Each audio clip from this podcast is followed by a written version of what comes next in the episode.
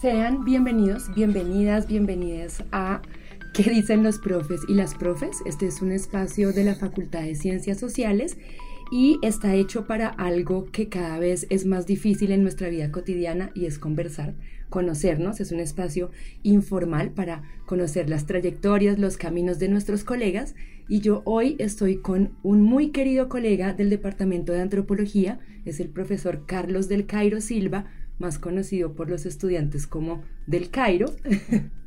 y yo soy Luisa Fernanda Sánchez, profesora del Departamento de Antropología. ¿Cómo estás hoy, Carlos? ¿Cómo va la vida?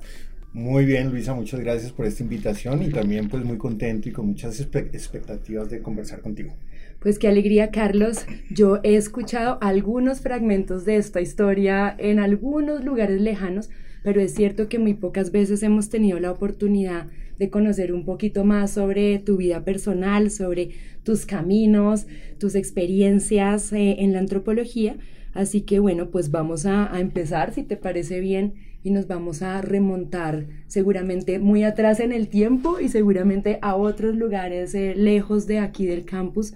Y yo quería preguntarte, Carlos, cómo surge tu interés por las ciencias sociales, si tú consideras que esto es o hace parte de una sensibilidad y de dónde crees que obtuviste esa sensibilidad. Bueno, sí, yo creo que hace parte de una sensibilidad que está muy ligada a mi trayectoria personal y familiar. Tuve la posibilidad de crecer en una familia con una sensibilidad social muy particular. Mi papá es sociólogo, ha trabajado en regiones eh, muy diferentes del país y tuve la posibilidad cuando era niño de vivir en distintos lugares, de moverme por distintos espacios, distintas geografías y pues eso sin lugar a dudas te va generando un tipo de sensibilidad y de apertura a ciertas cosas que creo eh, marcaron la manera en la cual pues me dispuse también a, a formarme en ciencias sociales y particularmente en antropología. Entonces está ligado a eso. En algún momento yo había escuchado, Carlos, que tú de pequeño fuiste al Guaviare.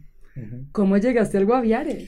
Bueno, pues la, verdad es que yo llegué en el año 83 por primera vez al Guaviare, finales del año 83, si no estoy mal. Eh, y claro, pues en ese momento tendría yo ocho años más o menos. Nunca, no sabía dónde quedaba eso. Yo en ese tiempo vivía en Duitama, que es una ya ciudad de, de Boyacá. Vivíamos allí por el trabajo de mi papá, que trabajaba en ese momento en, en algunas cooperativas en Boyacá. Y luego eh, se, se, movió hacia el Guaviare a trabajar en un proyecto de cooperación internacional. Entonces, pues fue como que un día eh, nos dijeron, bueno, nos vamos a ir a vivir al Guaviare. Ni idea dónde queda esto, ni nada. Entonces, pues llegué pues eh, bastante chico allá con mi familia y pues fue todo un proceso de aprendizaje, de apertura, de sorpresa y de asombro, ¿no? Creo. Muy interesante. ¿Y tú recuerdas qué fue lo que más te asombró en, desde tu mirada de, de niño de ocho años que llegaba a ese lugar tan desconocido? Creo que una de las cosas clave estaba ligada como a precisamente a, a esa idea de la selva, ¿no? Pues no, nunca me había imaginado estar en un lugar como ese. Eh, y ver un lugar con ciertas características como árboles muy altos, tupidos, etcétera, pues es una cosa que a mí, por supuesto, me, me llamó mucho la atención. Recuerdo mucho, nosotros vivíamos en un lugar que era un poco alejado de, de, lo que en ese momento era el centro de San José y acostumbrarme a los sonidos de la noche era una cosa que, que era muy llamativa porque al, al, al comienzo es desconocimiento, etcétera, y poco a poco irme como familiarizando con esos sonidos que al comienzo eran tan extraños, pero también tan fascinantes, ¿no? Entonces sí, cosas como esas, como uh, los sonidos, como los olores, como las cosas que veías, las tonalidades de, de colores verdes, ¿cierto? Eh, son cosas que te van marcando de algún modo, ¿no?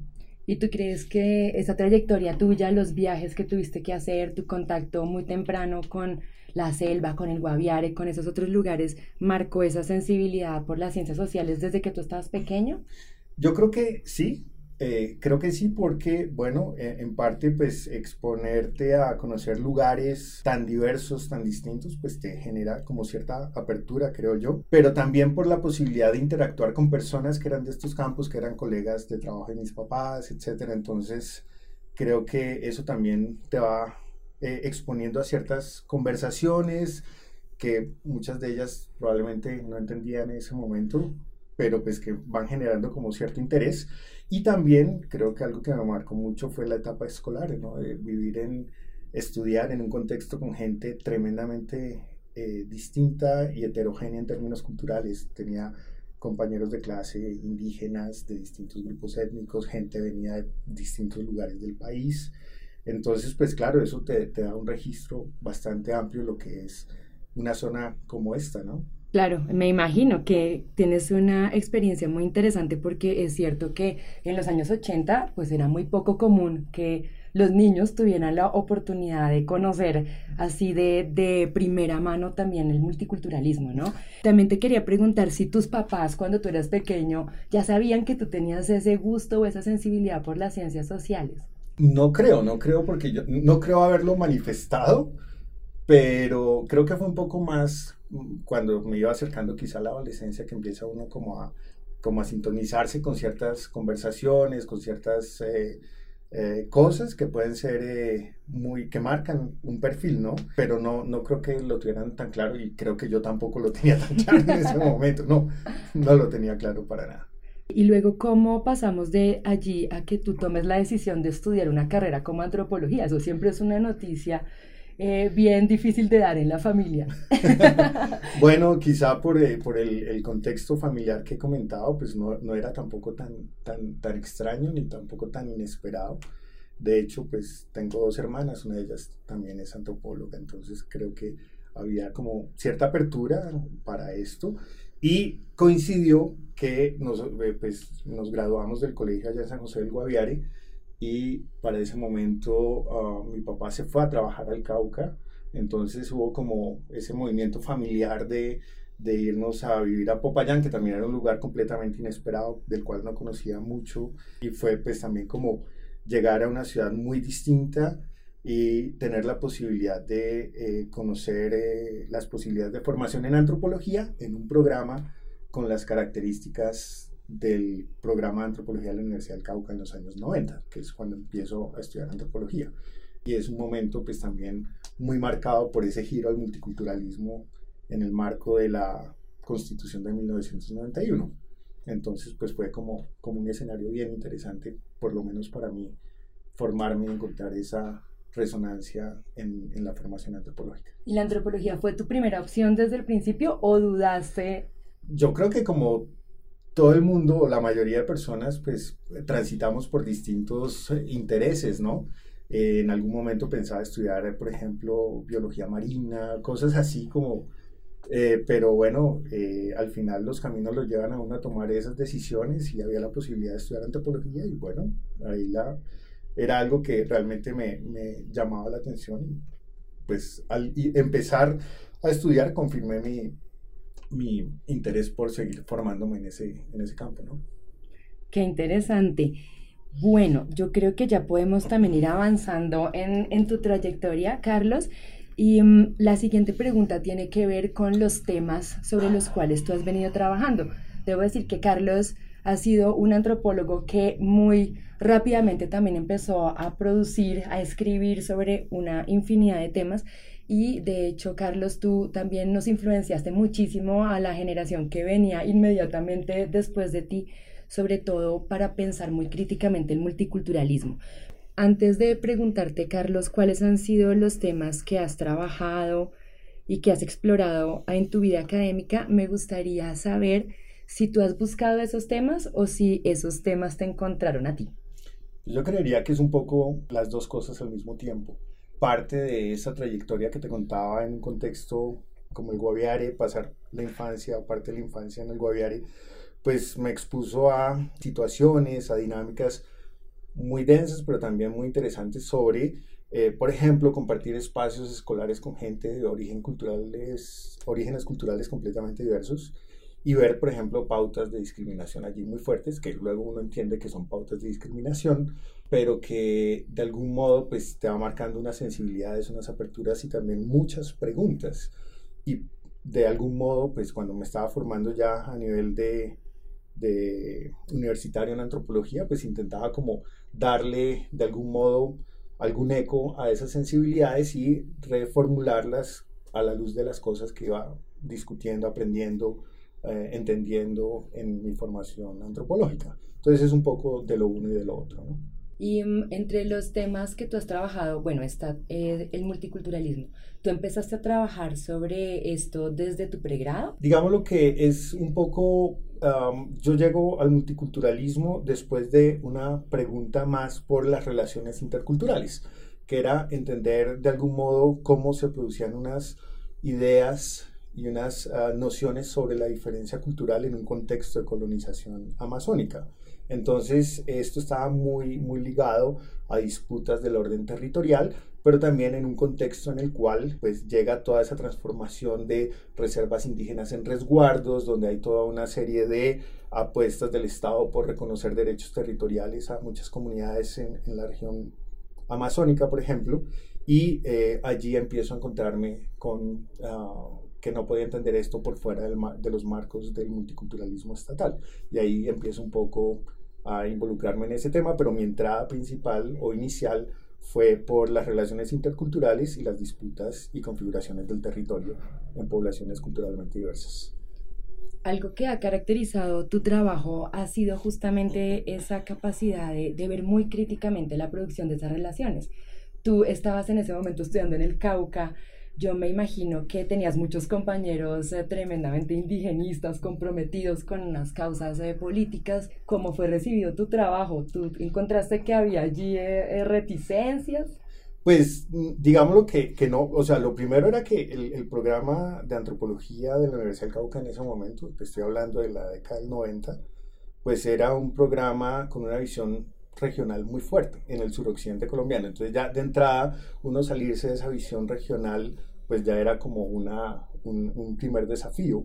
Pero bueno, en ese momento eh, estaba Miriam Amparo Espinosa, que fue mi directora de trabajo del pregrado, y pues ella tenía una maestría en estudios amazónicos, entonces ahí como que hubo unas conexiones, hubo un grupo de personas que estábamos interesados en, en trabajar temas eh, en la Amazonia y empezamos, formamos un grupo de investigación que se llamaba Grupo de Investigaciones en Amazonía y bueno, ahí empezamos a, a trabajar y leer, digámoslo críticamente, eh, los efectos del multiculturalismo en las relaciones interculturales, creo que estaba en sintonía también con un momento en el cual pues estábamos tratando de entender qué es, empezaba a significar eso que llamábamos la nueva constitución en términos de perfilar nuevas movilizaciones políticas en torno a la identidad, a las identidades étnicas. Entonces era un espacio abierto a este tipo de discusiones.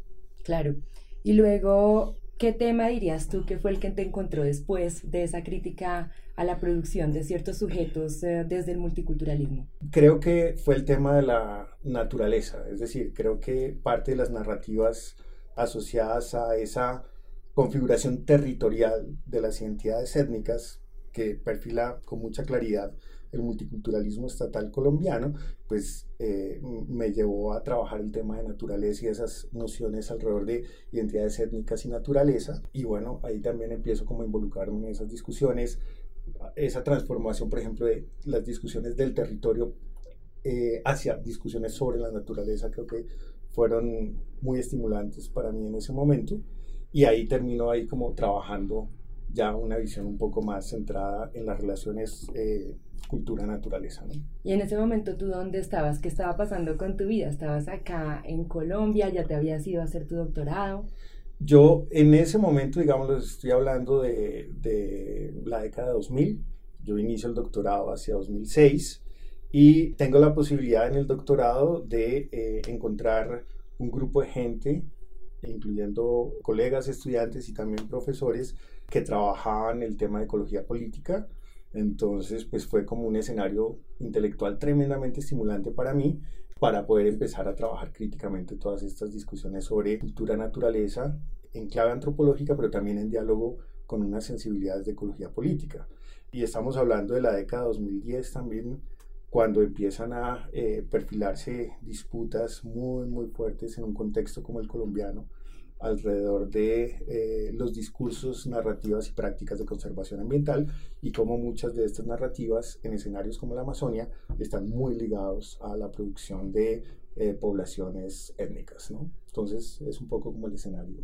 ¿Y dónde estabas haciendo trabajo de campo? ¿Tú regresaste al Guaviare de tu infancia o nunca perdiste contacto con ese territorio? Pues he mantenido siempre como un contacto, no, no siempre con la misma intensidad ni con la misma continuidad, pero sí con, con, con cierta constancia.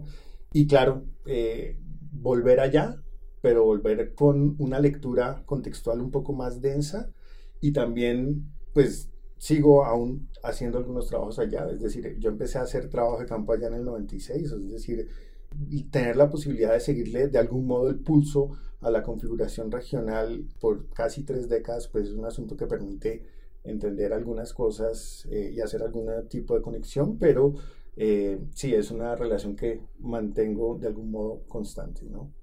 Y después de haber trabajado tanto sobre la Amazonia, te vas al Tolima, que es donde estás actualmente. ¿Cómo, ¿Cómo ocurre ese tránsito temático regional, territorial para ti? Bueno, esa es una sorpresa porque uno, uno pues a veces eh, las coyunturas, los contextos lo, lo llevan a uno a, a, nuevos escenarios y eso fue lo que ocurrió con el caso de, del Tolima. Esto es básicamente el resultado de un proceso, una reflexión que llevamos a cabo con uh, las personas que integran el semillero de investigaciones interdisciplinarias en cultura y naturaleza que yo coordino, que yo acompaño. Eh, y varias personas eh, que estaban en ese momento en el semillero tenían un interés y un conocimiento de las dinámicas en torno a algunos procesos socioterritoriales en el Tolima y se planteó la posibilidad de hacer eh, un trabajo allá y bueno, pues allá, allá, estamos, seguimos trabajando allí, particularmente en el cañón del río Convena. Y si tuvieras que definir muy brevemente la temática que hoy te interesa, te interpela, ¿cómo, cómo la definirías? Creo que es difícil encontrar como una, una frase, una palabra, pero hay, hay discusiones que me parecen tremendamente estimulantes hoy. Me parece estimulante entender, por un lado, cómo nuevas configuraciones sobre las relaciones, relaciones entre humanos y no humanos hacen parte de eh, la vida de muchas poblaciones, y no solamente de poblaciones étnicas en, en, el país, sino de otros tipos de población, otros grupos poblacionales.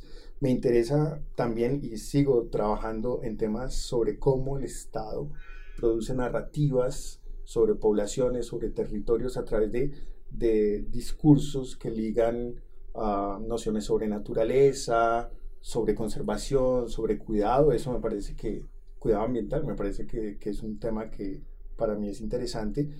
Y por supuesto, pues en general, todo lo que tiene que ver con configuraciones territoriales eh, regionales me parece interesante. Excelente, Carlos. Bueno, ahora quisiera preguntarte, tal vez pensando en los estudiantes, las estudiantes, les estudiantes que, que van a escuchar esta conversación, ¿qué tiene la antropología para aportar al contexto actual del país? Es una pregunta tremendamente compleja, pero, pero creo que puede ser bonito pensar en tu trayectoria, como tú nos decías, por ejemplo, has estado viendo, pensando, reflexionando sobre una región en particular más de tres décadas, has visto una cantidad de cambios. Si nos situáramos en esa perspectiva territorial, regional, que es en la que a ti te gusta pensar, ¿qué, tenemos nosotros los antropólogos, las antropólogas para decir? ¿Será que nuestras herramientas, nuestras preguntas siguen siendo pertinentes para tantas transformaciones? ¿Cómo lo verías tú? Bueno, esa es una pregunta densa, es una pregunta compleja, pero pues yo me atrevería a decir que la antropología tiene una capacidad de formular preguntas, muchas de ellas que son preguntas impertinentes, preguntas originales o preguntas que se tejen desde ángulos algunas veces insospechados que resultan tremendamente estimulantes para comprender procesos regionales. Creo que formular preguntas novedosas, estimulantes, es un asunto que la antropología tiene como para ofrecer lo otro eh, que creo que es clave es esa, si se quiere, vocación cada vez más interdisciplinar de la antropología, de poner en diálogo uh, otros conocimientos, otros campos eh, en función de la comprensión de procesos regionales, reconociendo las propias limitaciones de la antropología y la necesidad de fortalecer esos diálogos interdisciplinarios, eso también me parece interesante. Y en esos diálogos interdisciplinarios, la antropología tiene la posibilidad de aportar mucho. Y lo otro es eh, no solo una sensibilidad para formular preguntas, sino también unas estrategias eh, quizá poco convencionales de encontrar alternativas de respuesta a esas preguntas. Por ejemplo, algo que, que me parece vital de la antropología es eh, darle sentido a los mundos desde la perspectiva de la gente que habita y configura esos mundos. Eso es algo que es muy propio de la antropología, no es exclusivo, pero sí la antropología ha desarrollado unas sensibilidades muy, muy particulares para eso y reconociendo la densidad también de lo que implican esas múltiples experiencias de personas, de poblaciones, de comunidades en entornos tremendamente dinámicos y complejos. Creo que hay ahí mucho, o la antropología tiene mucho que aportar allí, ¿no? ¿Y cuál dirías tú que es la particularidad de, la antropología que hacemos aquí en la Javeriana? Nosotros, ¿qué tendríamos como sello distintivo para hacer esas preguntas y también dar esas respuestas? Bueno, otra pregunta complicada. Yo diría que, pues algo que, que, que, me llama mucho la atención acá de, de la formación que se ofrece en, en, en la, rigurosidad eh, conceptual, teórica y también em, ese deseo constante de articular lo, lo teórico con lo metodológico, que no siempre se logra por todas las dificultades, pero ahí hay una intencionalidad que es clave. Lo otro es la heterogeneidad de trayectorias del equipo de profesores y profesoras, que creo que es eh, también distintos matices que enriquecen que complementan y que incluso también entran en tensión y eso es perfectamente eh, válido y valioso en un proceso de formación.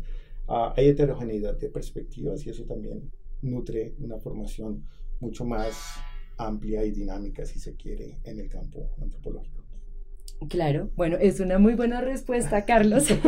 y ya para eh, empezar a ir cerrando esta conversación, también quisiera preguntarte ¿Cómo te ves tú en unos años? ¿Cuáles son los temas o las regiones o las preguntas que te estás haciendo para luego piensas seguir trabajando el Tolima, el tema del agua?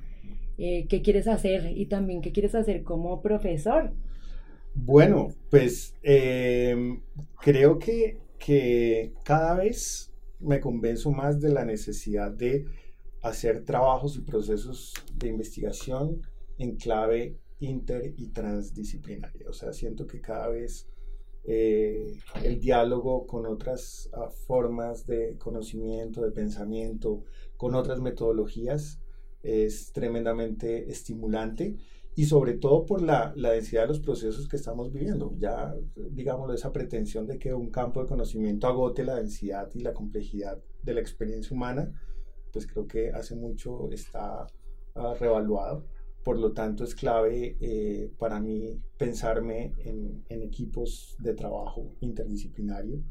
Eh, en regiones, no, no, tengo una preferencia regional en este momento, si se quiere, pero sí creo que me interesa seguir eh, abordando todas las complejidades que revisten las narrativas sobre naturaleza, conservación, en un contexto como el colombiano, y sobre todo frente a los desafíos que estamos viviendo relacionados con asuntos como el antropoceno, como el cambio climático, en fin, y cómo eso resuena de múltiples maneras y en registros a veces tremendamente conflictivos para las poblaciones locales. Entonces, quisiera por lo menos, me imagino, trabajar algún, en seguir trabajando en estos temas por algunos años más. No estaremos aquí a la espera de, de, lo que vas a hacer, que siempre es tan, tan interesante y tan sugestivo para los demás colegas y sobre todo para los y las estudiantes.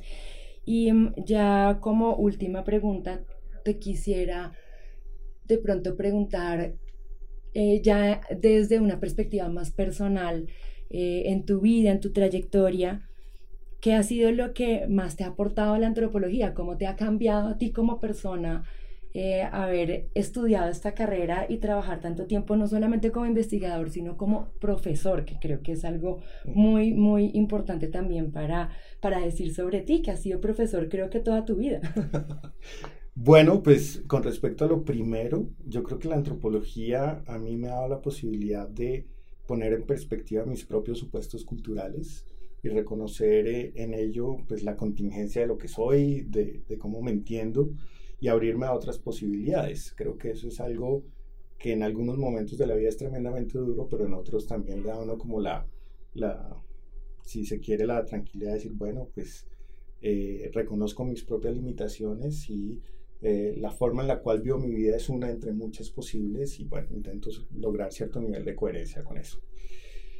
Y frente a mi labor docente, pues eh, como profesor de antropología, pues ha sido una cosa, siempre lo he considerado un enorme privilegio, tener la posibilidad de, de algún modo, de, de, incidir, de influir en los procesos de formación de personas jóvenes. Eso me parece que es una enorme responsabilidad. Intento hacerlo con, con el mayor rigor posible eh, y, es una labor que me encanta eh, y que pues también es un desafío constante, ¿no? Eh, pero bueno, ahí vamos. En la lucha, en la, lucha, de clases, compañero. Exactamente. Bueno, muchísimas gracias, Carlos. Ha sido maravillosa esta oportunidad de conversar contigo. Como siempre, cada respuesta tiene tantos niveles de, de, complejidad y de interés que quisiera hacerte muchísimas preguntas más. Así que esperamos que esta no sea la última vez que estés aquí en qué dicen los y las profes. Esperamos que no sea la última vez que podamos conocer un poquito más de tu vida. Ya sabemos que tuviste eh, la oportunidad de vivir en muchos lugares del país y ojalá pudiéramos también saber eh, cómo eso te, te, influenció, qué estás haciendo, cómo fue también eh, tu vida profesional, además de estar trabajando en la academia. se nos quedan un montón de temas, pero creo que nos hemos hecho también una idea muy bonita de lo que ha sido un poco tu trayectoria. Entonces te agradezco mucho por esta conversación, Carlos. Espero que tú también la hayas pasado bien. Por supuesto que sí, Luisa. Te agradezco mucho y además porque son preguntas que usualmente uno no se hace y que ahí como en, en el fragor de la conversación pues uno intenta como responder, pero me hace reflexionar mucho sobre mi propia trayectoria. Así que te agradezco. Bueno, pues entonces hemos llegado al final de este espacio. Este fue que dicen los y las profes, un espacio de la Facultad de Ciencias Sociales. Yo soy Luisa Sánchez, profesora del Departamento de Antropología y hoy nos acompañó Carlos Luis del Cairo Silva, para dar su nombre completo que es así muy telenovelesco, profesor del Departamento de Antropología, un gran investigador y un muy, muy querido colega. Nos vemos y no dejen de escuchar el próximo episodio de ¿Qué dicen los y las profes? Muchas gracias. Este podcast contó con la participación del profesor Carlos del Cairo y la profesora Luisa Fernanda Sánchez del Departamento de Antropología y fue producido por la Coordinación de Comunicaciones y la Unidad de Gestión de Investigación de la Facultad de Ciencias Sociales de la Pontificia Universidad Javeriana.